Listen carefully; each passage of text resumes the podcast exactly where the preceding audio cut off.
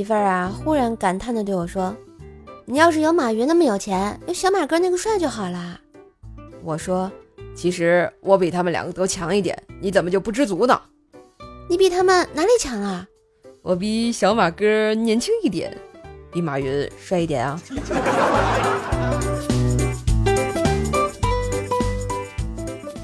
今天在公司犯了错，被老板罚了一百个下蹲，做完腿都抖了。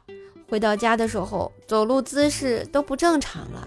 老公问我怎么了，我委屈的含着泪水，然后说道：“都怪我们老板。”话还没说完，我老公已经提着刀出去了。完了。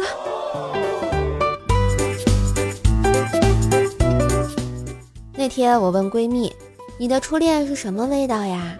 闺蜜说：“草莓味的呀。”我好奇又问她：“为什么是草莓味的？很甜蜜吗？”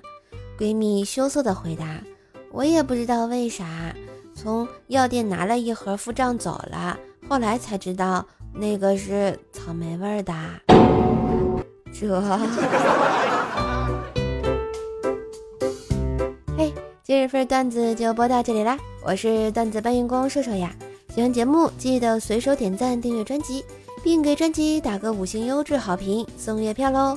上瘦瘦主页订阅奏奈讲笑话，开心天天话，支持瘦瘦就要多分享、多收听、多打赏哟！